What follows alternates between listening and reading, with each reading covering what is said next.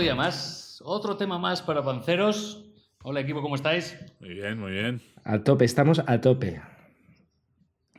Hemos tenido una semana de locos. Hemos tenido un pequeño bajón en nuestras subidas de audios para nuestros fans que nos sigan aguerridamente semanalmente, pero es que después del susto de muerte que tuvimos con eh, Bustoman en, en- en las pirámides, que pensábamos que había desaparecido, después de estar desconectado esta semana, está con COVID. Me ha pillado la COVID, sí. Estamos, esto es por nuestros oyentes, ¿eh? que estamos grabando ahora en directo, pues por y para ellos. Sí, sí, ¿no? Y hoy se ha levantado con dolor de cabeza, estaba sufriendo, pero dice, tenemos que sacar algo, tenemos que sacar nuevo material, y hoy sacamos nuevo material, y yo traigo un nuevo tema para hoy. Traigo tema para hoy, y traigo un tema que en verdad, eh, yo creo que todos los que estamos aquí lo tenemos bien conocido, y va muy dirigido al mundo del lenguaje, pero el lenguaje... En, en este mundo de Babel en el que vivimos, ¿no? en, el- el- el- la torre de Babel que tuvimos hace cientos de años y la, la inconclusión del mismo, ahora vivimos una torre de Babel moderna, nueva, la torre de Babel del oficinismo, el lenguaje de oficina. Ok. Eh, el punto del lenguaje de oficina es, eh, no sé, para los que no estén, eh, hayan escuchado otras cosas, pero tanto eh, Bustoman como eh, Lorenzo y yo trabajamos en el mundo tech, en distintas compañías, pero en el mundo tech, y cada una de esas empieza, una de las principales barreras que tienes al llegar es que tienen una Biblia propia de formas de decir las cosas. Cuando una persona llega a la oficina por primera vez a cualquier ese tipo de compañías, lo primero que dice es, ¿de qué coño están hablando aquí? O sea, y no sé, creo que, que volváis a ese primer sentimiento que tenéis en esa primera semana que entras en una compañía de este estilo. imagino que fuera del mundo tech habrá otras Biblias, o sea, cada oficina tiene su propia Biblia de lenguaje, pero ese primer sentimiento que recordáis, y también a los oyentes, cuando llegas a una oficina y dices, te sientas en una mesa, ya tienes el trabajo, lo has ganado, has hecho las entrevistas de trabajo como os recomendamos en su programa, eh, y ahora estás ahí sentado y de repente te haces esta pregunta, ¿de qué coño están hablando? Sí, me siento muy identificado. y y lo, lo mejor es que, eh, digamos que hay como por un lado muchas palabras y terminología que viene del inglés, que viene de metodologías de Silicon Valley, bla, bla, bla. Muchos acrónimos, pero luego también hay muchos que son propios de la, de la empresa, ¿no? Que es lo que decías tú. Que dicen, oye, nosotros usamos esto, esto, lo otro. Y como tú llegas ahí nuevo, claro, tienes que pretender que sabes de qué están hablando. Entonces esos primeros meses, ¿no? De, de qué estarán hablando, qué significará esto, ¿no? Hasta que te das cuenta que nadie más lo entiende o que, ¿no? Em, como que no puedes preguntarlo abiertamente. Tú no puedes decir, oye, ¿qué significa OKR, ¿no? O qué significa KPI. Sí, Dices, OKR, OKR, Bueno, OKR es muy eh, bueno. haré como que lo sé, ¿no? Eh, Sí. OK, OKR. Sí, lo, lo peor son eso los acrónimos, ¿no? Y, y el Spanglish, que queda, yo creo que es un poco, si, si lo pensamos, un poco ridículo. Pues eso, ¿no? Eh, Has traído ya el DPR para el RDR en el XDR. Entonces, tu, tu primera, tu primera interacción con eso, eh, hay un estudio de la Universidad de Mississippi eh, que me acabo de inventar que el 95% de la gente cuando le dicen un acrónimo afirma con la cabeza y no, y no pregunta. claro. ¿Es real o no? Es irreal, pero seguro, pero no os ha sorprendido, ¿verdad? Yo creo que la gente en realidad tira para adelante, ¿no? No, o sea, yo lo he hecho. Sí, exacto. Yo lo he hecho. Antes, Cuando salen acrónimos raros, lo, lo, dices, ok, sí, ajá, ajá. Y luego eh, eh, tienes ese momento de, de como que esa primera semana que estás sintiendo y luego cómo empiezas a utilizarlas, ¿no? A meter Yeah. eso sin saber, más o menos porque estaba en el slide antes y encaja. y es un poco ridículo. Yo creo que en la empresa donde nosotros nos conocimos, no sé si os acordáis, había un diccionario de acrónimos. Que tú podías llegar a. Hay un diccionario de acrónimos, Entonces, verdad. claro. Que tener un diccionario de acrónimos. O sea, ¿a dónde hemos llegado, no? Pues eso. Total. Exacto. Y que tienes un buscador y decías, oye, ¿qué significa esto? Eh, yo me acuerdo muy bien, es un poco parecido al tema del idioma o no, pero cuando llegué yo allí, que estábamos en Dublín los tres, eh, yo empecé a trabajar en, una, en, una, en, un- en una, una división que se llamaba OPG, o OPG, como se decía perfectamente. Y como en el mundo ese, en el mundo allí era todo anglosajón y todo el mundo hablaba en inglés, y yo decía, no, yo estoy en OPG, yo estoy en OPG, se me quedó el mote en el equipo como el de OPG. Y así te llamamos O sea, a día de básicamente hoy. porque simplemente dije que así me siguen llamando OPG. O sea, sí, sí. simplemente porque no utilicé bien los acrónimos de OPG. Así es, a Mou fuera del podcast le llamamos OPG y viene, viene Sí. de ahí, de haber dicho mal el acrónimo, ¿no? Eh, hasta hasta De ahí haber punto dicho muy que mal. Toda tu vida ya serás OPG. Sí, tu, hijo sea OPG segundo y ya se jodió OPG Junior. OPG Junior va a ser así y todo porque yo no supe decir en su momento adecuadamente el acrónimo adecuadamente. No lo dije en sus siglas de, de, texto y con eso me queda con un mote. ¿Sabes una teoría que tengo yo? Eh, cambio un momento de tema, ¿no? De, por qué hacen eso y tal. lo, decía Pep, em, que si era pues Silicon Valley, no sé qué historias. Yo creo que hay mucha, mucha influencia en estas empresas que hacen el booming en los 70, 80, ¿no? En, California. Hay mucha influencia de la industria militar que mm. tiene mucho el acrónimo, ¿no? Eso de ETA, Zulu, no sé qué, Hour, no sé cuántos. Pues yo creo que viene mucho de ahí, de ser más eficientes, ¿eh? del código, el, tema militar. Eso por un lado, y también la parte militar de, de formar más la... Que antes cuando estábamos hablando del tema eh, offline, lo ha dicho Pep, formar un poco la tribu. ¿Eh? Porque si tienes un idioma, tienes una tribu. Y si tienes una tribu, ya te sientes diferente, te sientes más contento, te sientes más, oye, lucho por esta tribu. Sí, o sea, al final yo creo que cada gremio, ¿no? Siempre ha tenido sus tecnicismos, sus palabras y tal. Pero en efecto, el inglés es un idioma muy económico con las palabras y, lo que dices tú, ¿no? El, argot militar, como muchas veces hay problemas de interferencias, mandar mensajes cortos, no se entienden bien las cosas, etcétera, pues necesitas crear todos esos tipos de acrónimos, ¿no? Por ejemplo, a día de hoy todo el mundo dice OK, ¿no?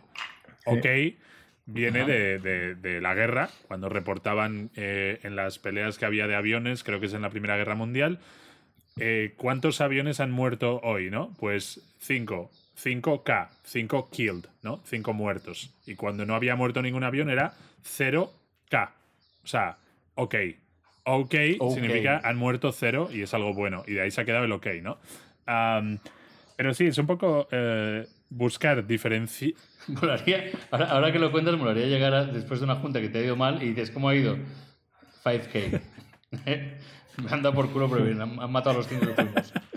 Los cinco becarios han, fallecido. Los cinco, los cinco, becarios y yo que fuimos sí, hemos ¿Habéis vendido algo? 5K. 5K. 5K. 5K. No, 5 muertos, tío, ¿no? Eh, sí, entonces...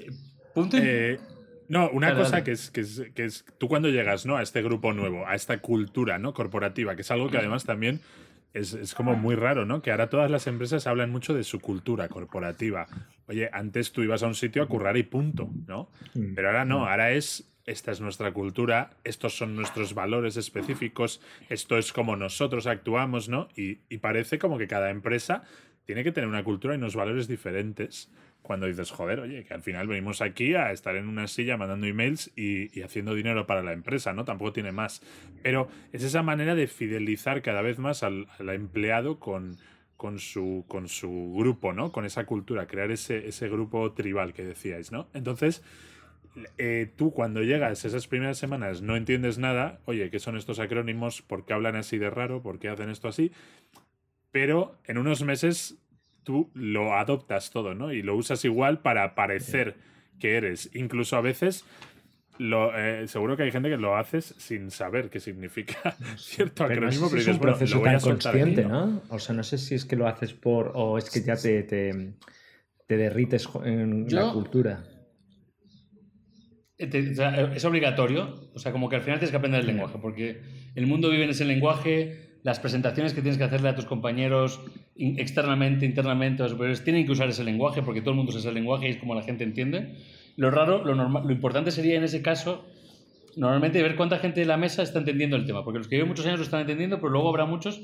Yo tengo una, una graciosa que es lo que decía Pep sobre KPI, ¿no? que fue como un modelo que era cuando uno va fuera de estas compañías, de otras compañías, dice yo traigo KPIs, tengo un modelo de KPIs, que es básicamente Key Performance Indicators, indicadores de de performance, de rendimiento, claves, indicadores de claves indicadores, de indicadores sí, o sea, al final las cifras claves, ¿no? en español. Decir, oye, yo durante ¿Cuánto has vendido? ¿Cuánto has crecido? ¿Cuánto tal? Esos son KPIs. No tu objetivo son vender 100.000 dólares, tu objetivo es montar tres torres mm. de, de, de, papel, tu objetivo es dar un curso de educación a 2.000 personas. Bueno, tu objetivo que se pueda. Un objetivo es medir. Las torres de papel básicas. Yo, lo vi durante un año y medio y nunca sabía muy bien lo que significaban. Solo sabía o sea, no sabía lo que significaban específicamente lo que era KPI.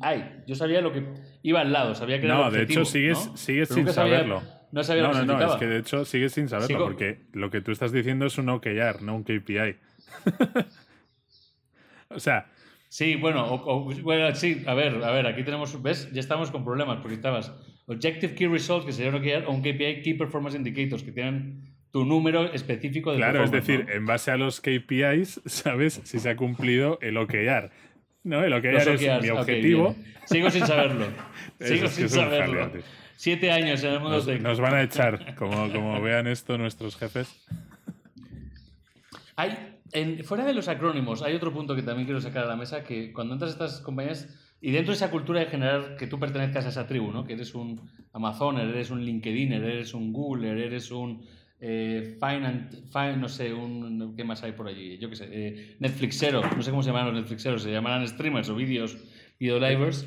Hay otro lenguaje, no tan dirigido a, a temas de acrónimos, sino más dirigido a temas de decir las, hacer De cultura, proyectos. ¿no? Digamos. Eh, como culturales, ¿no? Eh, específicamente en nuestro mundo se vivía mucho del moonshot, ¿no? Como vamos a vivir una aventura, vamos a hacer un moonshot, moonshot project, ¿no? Un, un disparo a la luna, un proyecto que, que salga de este mundo terrenal y sea increíble, ¿no? Y luego al final acabas haciendo un baile en la oficina Y, con tus y hay otro, si me permite, súper cultural y que esto es algo interesante para nuestros oyentes, que es la, la googliness. Googliness. La Que es ser googlesos, que es ser googler, que es ser googler. O sea, que es ser googler. Es, que, Bueno, es como lo de que huelen las nubes, ¿no? Estáis, estáis enfocándolo todo mucho a Google. eh, no sé si es por algo en concreto. Hombre, conocemos la empresa. No, no, FinTech. FinTech es una empresa que está todo- siempre pensando en lo alto. Hay una película también de la googlesa. Los, becarios.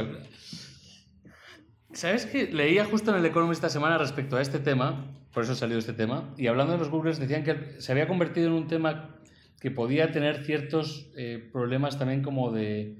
eh, como, como su definición no estaba bien clara, podía generar una definición que estuviese biased, ¿no? Entonces tuvieron que aclarar que era una persona humilde pero ambiciosa, algo así. ¿Cómo? Que, que habían dejado como un, un concepto como que fuese humilde pero ¿Pero qué ambicioso. concepto era ese? El de Ah, Googler. o sea, ah, vale, o sea, que lo. Lo salía en el Economist esta Vale, semana. sí. como, como más exacto pero lo que ambicioso, o sea, una especie como digamos de Aladdin, ¿no? Aladdin podría ser un personaje ambicioso pero humilde. Claro. Googler. Aladdin podría partir. Podría Es ser que aquí, directo, aquí sí. es a donde íbamos, ¿no? Que a mí es lo que me parece que es excesivo, que es eso, lo de que cada empresa al final intenta pues crear su cultura y eso, crea su mote, ¿no? Los de Google, los Googlers, los de Amazon, Amazoners, y así con, Déjame- con pero muchas déjame otras. hacerte una pregunta, Y- Pep. Ah, perdonad que me, me he equivocado, ¿eh? Me he equivocado con el, el concepto que decían es. El concepto como de ese tema, de esta, esta tribu, sería básicamente. Espera, que lo, los voy a leer directamente porque no quiero decir lo mal lo que habían dicho ellos. Es intelectualmente humilde y consciente de su alrededor. Y eso, y ¿Qué? eso O sea, es. eso- eh, ¿Y eso qué eh, significa? Intelectualmente humilde, humilde y consciente de alrededor. Bueno, pues muy bien. Bueno, yo lo dejo ahí para que los- nuestros Medite- oyentes entiendan lo que. Eso es falsa, falsa humildad, ¿no? Al final. eh, Pep Guardiola. Pep, Pep Guardiola, el, el Googler. No, total. No, lo que quiero decir es que al final estas empresas, cada uno se pone su mote, ¿no? Y crea como su cultura y dices, vamos a ver, si os estáis intercambiando cromos, o sea, alguien que trabaja en Google, luego se va a ir a Facebook y va a ser Facebooker. Pues y te pones luego a- ex Googler, ex Facebooker, luego LinkedIn y tú vas ahí sobreviviendo culturas. Si luego Sí, no sí, son tan diferentes. pero- pero- yo pero yo por tengo eso, una teoría que son iguales las culturas. En Es, son es, iguales. es a donde voy, es a donde voy, que tanto tal, y al final dices, oye, es gente que le gusta la cosa digital, quiere hacer dinero y trabaja en esto, punto. No, no tienes una, unos valores específicos, no, tú te vas a amoldar a lo que, a lo que esa empresa busque, ¿sabes? 100%. Cuando tú preparas un proceso de selección en estas empresas, todas las empresas tienen sus principios de liderazgo, sus 10, 12, 15 cláusulas, sus descripciones. Cada una lo nombra de diferentes formas, pero el perfil al 95% es el mismo. Sí. Lo que tú llamas O sea, dices que los valores fundamentales Sí. corporativos, eh, que serían como sus misiones, Sí. su Biblia, al final las tech todas Igual. están siguiendo como un cristianismo. Correcto. Un cristianismo, algunos con unas pequeñas modificaciones, algún testamento. Eh, Tú lo has dicho, para mí versículo es- diferente. uno es protestante y otro católico, pero al final es lo mismo. Eh, Es Unos lo creen en la mismo. Virgen y otros no. Es, em, es, es- es- es un intercambio de cromos. O sea, yo habré hecho entrevistas con prácticamente todas las grandes de tech y he trabajado en alguna y es el mismo perfil para todas. Es como si tú ahora en el fútbol, yo qué sé, un jugador del Atleti ficha por el Betis y le dices, no, es que en el Betis hacemos las cosas de esta manera, distinta. No, oiga. Es lo mismo, tú buscas a un tío que sepa jugar al fútbol, buscas a un tío Pero que ese es sepa de el juego, marketing. Pep. Ese es el Em, juego. Ahora te, te hago una pregunta a ti. Pepe es muy tech. Si tú montaras una empresa mañana, Pepe es muy tech. ¿No harías esta copia y pega de decir, me voy a crear la cultura de la empresa con mis principios de liderazgo, etcétera? Porque ¿no crees que esto funciona? No, no, no lo haría eh, de una manera tan ah, definitoria. Es decir, oye, pues, Pues yo sí. obviamente Yo sí lo haría. Tenemos cierto código de conducta interno, pero no vamos a crear una nueva religión y decir, oye, si mi empresa se llama Poppy, venga, ahora todos somos Poppiers y nos ponemos camisetas rosas y los viernes por la tarde hacemos yoga todos juntos. Pues no, a ver, o sea, al final tú quieres gente que se lo pase bien en la empresa, que trabaje y que estén unidos, pero tampoco hace falta, yo creo, crear una, una, Pero una creo. secta, ¿no? A ver, estamos, estamos mezclando temas de valores, de cultura y Eh, lenguaje. pero- que luego el lenguaje y Pero la cultura. es que, es es, que van- es que uno es causa y efecto del otro. No sé quién viene antes, si el lenguaje y hace la cultura, la cultura hace el lenguaje, pero están conectadísimos. No, la cultura hace el lenguaje, tienes un buen punto ahí. La cultura, bueno, no sé si cuál va antes, pero probablemente cultura haga Eh, igual, lenguaje. igual, pensándolo bien, ¿no? Eh, Antes Pepe lo decía, años 80, 90, y nosotros no hemos trabajado ahí, ¿no? Oiga, usted viene a trabajar de 9 a 6, deja el archivador y para casa, ¿no? Aquí no hay móviles ni nada, y vuelva con Rosemary a comer ese pastel de calabaza y se acabó la jornada. Igual una, Qué rico, pastel de calabaza los es. viernes. Amo el pastel de Igual esa vuelta a los valores, que siempre lo hablamos aquí mucho, todos los temas tech que hablamos y de futuro, de presente y tal, igual es lo que vuelve. Imagínate una empresa que dijera, mira, mis valores corporativos son, vienes a currar y aquí no hay gilipolleces. Eh, y te vas para casa. O sea, Exacto. que decir, no hay nada... La cultura es que esto es un trabajo. Punto. ¿Triunfaría o no? Yo creo que, o sea, puede ser y podría ser. Yo creo que si Pep hiciese una, una startup, haría algo así. Pepe está montando una startup, por cierto, lo hablaremos en otro momento, pero la está montando. Podrías hacer eso, algo así. Yo voy a hacer mi cultura. O sea, yo si tuviese que hacer una startup, sí incluiría cultura. Creo que es importante. Yo también lo creo. cultura. Yeah. Creo, que es, creo que incluir los valores, creo que es importante que la gente se alinee a ciertos valores. Eh, yo he vivido situaciones dentro de la compañía donde yo mismo he sentido ¿Cuál es el objetivo, cuál es, cuál es el objetivo de la cultura? No está siendo muy ¿El objetivo de alineada. la cultura cuál es? Bueno, generar un buen ambiente, ¿Para un qué? buen ambiente de trabajo. O sea, generar un Para buen Para que salgan Para eso es, ahí voy. Para ser más eficientes, que para salgan- producir más. Para que salgan keeper, para que salgan los key performance. los KPIs, pero para KPIs. producir más, un 20% más a un costo cero más. Es decir, No. estás contento, te quedas, estás contento, rindas más, tienes tus amigos ahí, rindes más, te cuesta más irte porque tienes Sí. ahí una cultura a la que estás muy atado. Coño, que, que esto no lo se hace por amor al arte, joder, esto está No, no, estudiado. obvio. Entonces, yo, si hiciera una empresa, sí que trataría de asesorarme bien en, en decir, oye, unos valores culturales fuertes. Quizás desde el principio es un poco ridículo, pero poco a poco ir haciéndolos. Porque, coño, eh, por algo se ha hecho y, y yo creo que está muy atado al rendimiento que tienen estas empresas en, en resultados, ¿no? Sí, o sea, eso está claro. A ver, al final, ahora, ahora se- en este tipo de empresas, ¿no? Hay esta figura del Chief eh, People Officer, ¿no? La persona como de jefe de recursos humanos, que también Sí. se les llama a veces Chief Happiness Officer, ¿no? Como eh, el de la felicidad, ¿no? El que trae la felicidad a los empleados. Y entonces parece que esta persona que va repartiendo flores y, y snacks, ¿no? Por la oficina es como Escucha, el Salvador. cosas, ¿eh? Ju- Juanjo el de nóminas ahora va a ser llamado Eh, Chief Happiness Officer. ¿Cómo sería eso en, en español? Eh, oficial primero de felicidad.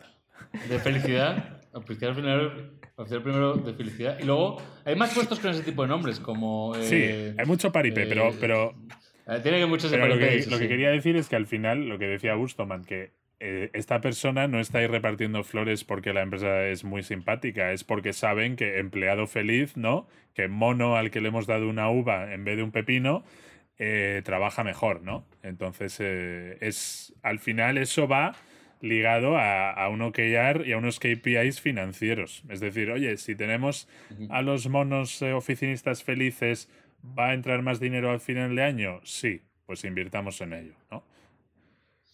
Y quiero, quiero hablando de este el tema de la felicidad, también dentro del lenguaje, volviendo al lenguaje un poco, de- aquí a un tiempo a esta parte, todo lo que se habla en estas compañías, imagino que las demás también similares o diferentes, se habla mucho en términos muy, muy de ordenador, muy, muy computacionales, muy como de procesadores, ¿no? Entonces, palabras tipo vamos a sincronizarnos, vamos a optimizar el proyecto, vamos a hacer un, eh, un link, vamos a, a linkearnos en este tema. Eso yo nunca lo he oído. Eh, palabras que.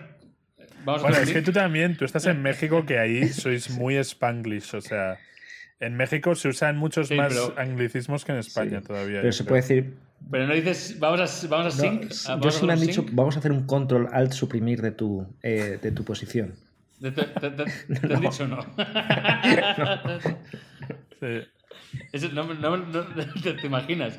Eh, asunto, control alt Hombre, suprimir. yo, yo, yo utilizo mucho ahora el comando, lo de copiar, pegar, ¿no? Control C, Control V, copy paste. Yo eso sí que lo digo ya en el lenguaje de.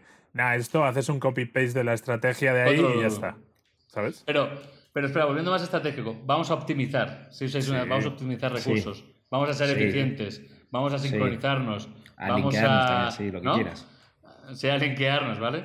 Eh, yo creo que es un lenguaje que está dirigiéndose mucho a, a como hacer al ser humano más similar a un sistema informático. ¿No? ¿Cómo se optimiza Nunca lo un había humano? pensado, pero sí. ¿Cómo se O sincroniza sea, un ¿cómo ser puedo humano? sacar más jugo de tus 40 horas, no? ¿Cómo te puedo meter un poco de RAM más en tu cerebro para que. ¿Cómo puedo meter ese lenguaje? Que, que- y aquí viene muy importante el tema de la cultura, ¿viene antes o después? Eh, en ese tema de la cultura, si viene antes o después, creo que es muy importante entender si ahora estamos creando esa cultura, ese alineamiento del ser humano hacia ser un sistema informático a la hora de trabajar. Os dejo ahí la, la pelota abierta a vuestro pensamiento. Y. mm, No, y estaba pensando también que es toda esta cultura, ¿no? Que estamos hablando de que si el bienestar, que si tech, que si las startups, es como la, la nueva ola, ¿no? Porque lo que había antes era más lo que se lleva todavía en las grandes consultoras y en las empresas de finanzas, ¿no? Pues Goldman Sachs, todas estas, ¿no? Que el otro día salía eso, ¿no? De que la gente trabajaba semanas de 100 horas, ¿no? Y ahí la cultura es al revés, es, oye, ¿te has quejado? Pues a la calle. ¿O te has quejado? Toma, un bono de 30 mil dólares, ¿no? Es, ahí el happiness es simplemente dinero, ¿no? Tienen otro, otro tipo de, de incentivo. Y yo creo que también todo este paripé, ¿no? De crear una cultura donde todo el mundo sea muy feliz, mucho fluffy y todo esto, es un poco para separarse, ¿no? De, de, de, esta, de Wall Street, ¿no? Es como decir, oye, en Silicon Valley somos los buenos, ¿no? No somos tan capitalistas, no vamos de traje, eh, ¿sabes? Vamos en sudadera y nos damos abrazos, pero al final el objetivo es el mismo, que es máxima eficiencia a nivel financiero, ¿no? A nivel eh, hacer el máximo dinero posible, pero es como un poco lobo con piel de cordero, ¿no? Mientras que el de Wall Street es lobo con piel de lobo, te dice, oye, yo estoy aquí para ganar dinero y lo que quiero es dinero. El, el de, Silicon Valley se pone la sudadera y dice, no, no, yo estoy aquí para dar piruletas y abrazos.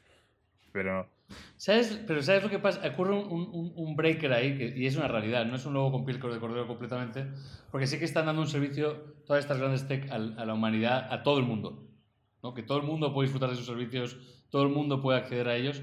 El otro vivía en un mundo encerrado en una torre de cristal y se lo daba solo a los ricos. mm, bueno, eso es muy debatible. Y, y cambia la estructura, y cambia la estructura Sí, del o acceso sea, a, yo, yo- a las yo cosas. sí, yo O sea, estoy un poco con Pep, ¿eh? y además es, eh, o sea, es, es consciente esto. Es- mirando Pricewaterhouse, 10 principales empresas en capital bursátil en el mundo, 7 de ellas están relacionadas con tecnología barra internet. Es- es- es- Mm. Hoy no día es- sí. son, Ok, sí. son, son for profit, o sea, son empresas que van a hacer la historia y tal. Y esto, pues al final, el, el- el gran valor de estas empresas para mantenerse ahí, mm, no cabe duda de que es el capital humano de gente muy buena desarrollando tecnología, eh, gente muy buena picando código, gente muy buena vendiéndolo. Y es ahí como, como se mantienen. Y al final, ¿Qué? al- Y, y- y- y punto importante, ahora esta cultura, por no meternos en el tema de este, que nos da para otro tema para hablar sobre la, la- la disponibilidad de los productos y además se nos está yendo el tiempo del tema, que no estamos, porque tenemos tantas cosas que contar. Creo que, eh, punto importante que quería comentar, las compañías estas que hablábamos, Pricewaterhouse, KPMG, estas grandes financieras, se están moviendo esta cultura techie. Tienen sus propias unidades techie, han cambiado sus oficinas, se han movido a ese lugar como que es el nuevo normal, ¿no? Ese estilo. Os dejo una pregunta directa. ¿Cuál es el futuro de la cultura del trabajo en 20 años? Cuando miren hacia atrás y digan, esos que iban en vaqueros eran como nosotros vemos al tío que se va a comer la, la tarta de manzana de la tía May. Yo creo que se va a tender a la piel de oveja, todavía más, em, y hacer muy buena promoción de piel de oveja. ¿Esto qué quiere decir? Que parezco un político esquivando la pregunta. Yo creo que vamos a ser más mundo de la piruleta. Veo empresas fomentando la jornada laboral de cuatro días. Veo empresas diciendo que somos amigos de las mujeres y que aquí si quieres dar el pecho, pues, pues puedes darlo y no pasa nada, te doy el día libre para dar el pecho. Y creo que va a haber esa guerra por ser, dar la piruleta más grande para atraer el mejor talento. Y veo que ahí las pymes pues lo pasarán peor, obviamente, pues porque no tienen, coño, una pyme no puede estar con, con cosas así y no puede desangrarse por cosas así. Pero bueno, harán sus, harán sus intentos también. Y quizás veremos algún tipo de tema de lo que decíamos antes, de mira, aquí dejémonos de tonterías, aquí venimos a trabajar y poco más. Aunque creo que les irá mal con eso. O sea, el mundo, eh, un gran mundo de la piruleta. Sí, la piruleta más grande. la piruleta más grande. Yo lo veo, yo lo veo muy distinto. Yo lo veo que el nuevo modelo va a ser un modelo puramente transaccional. Oye, te pago por tu talento para que hagas esto, lo haces y, y, ya está, no me molestes. Es decir, trabajo completamente descentralizado. La sede puede estar donde quiera, que tú vas a estar desde tu casita en el campo. Vas a trabajar cada vez menos horas, eso sí. Y, y va a ser eso. Oye, ¿cuáles son mis objetivos y mis KPIs. Esto, esto y esto. Vale, yo lo hago. Si no lo haces, despedido. Si lo haces, sigues cobrando. Y entonces tú no vas a ir a la oficina, no vas a conocer a tus compañeros, vas a hacer cada vez menos reuniones y vas a hacer simplemente input y output. Oye, quiero que llegues a estos objetivos. Haces tu trabajo, me da igual el resto. Entonces, o sea, completamente transformado en un sistema informático, un nodo más. De Ese, o sea, con el tema de la cultura, o sea, con el trabajo remoto, ¿no? Es decir, oye, cada vez vas a ir menos a la oficina, va a haber menos reuniones, pues oye, al final va a ser simplemente, oye, ¿qué necesitamos de ti? Esto. Entonces tú, en vez de estar en la oficina, pues eso, en la máquina del café hablando eh, de reuniones, de tal, oye, yo estoy en mi casa en el campo, tengo otra vida, hago lo que me toca, mi parte, y cuanto antes lo haga, antes me puedo ir a jugar al tenis. Lo, veo difícil eso, y sí que sería cojonudo, pero lo veo difícil, te voy a decir por qué. De, hace dos meses estas, estas noticias. Empresas grandes tecnológicas de estas top 7, ya tres de ellas han dicho, estamos deseando volver a la oficina en junio. Eh, cuando se está grabando esto, pues que estamos en abril, ¿no? Del año 21. Eh, ¿Por qué han dicho eso esas empresas tan grandes? ¿Se han arrepentido del teletrabajo en cierta medida? ¿Por qué se han arrepentido del teletrabajo? ¿Es porque la gente está más quemada? ¿Es porque la gente está deseando volver? ¿Es porque han visto pérdidas de productividad y eficiencia? Entonces, visto desde ese prisma, yo pienso que la cultura va a ser reforzada y por un motivo u otro van a volver a, a volver a la piruleta más grande o a la cultura más potente. Sí, pero... Pero veremos. Pero un pequeño apunte, tú hablas de las empresas consolidadas sobre la cultura de Silicon Valley. Es como igual que un Goldman Sachs o un JP Morgan no se ha adaptado a la cultura de Google, un Google no se va a adaptar a esta nueva ola, sino que las nuevas empresas que se construyen ahora, el Google de dentro de 14 años que están haciendo hoy, es el que ya van a hacer de manera descentralizada. Entonces, eh, ya lo veremos, pero a estos gigantes les costará adaptarse porque ellos han construido todo en base a la oficina feliz con toboganes y mesas de ping-pong. ¿no? Me, cuesta ver otras empresas tecnológicas rompiendo estos monopolios, ¿eh? pero bueno, veremos. Bueno, yo conozco, conozco algunas bastante de primera mano, pero ya lo hablaremos en otro capítulo. En otro tema, veamos, pensar, dejamos aquí con los oyentes que piensen si acabaremos en un mundo de piruletas sistematizadas en vena y en sangre dentro de 30 años viviendo full llenos de azúcar, o si nos convertiremos en nodos remotos aislados del mundo, simplemente ejerciendo input-output. Eh, os dejamos con eso y compensando las nuevas palabras, lenguajes, y esperamos que al menos hayáis aprendido lo que es OKR y KPI. Y bueno, yo lo aprendí hoy. Hasta la próxima.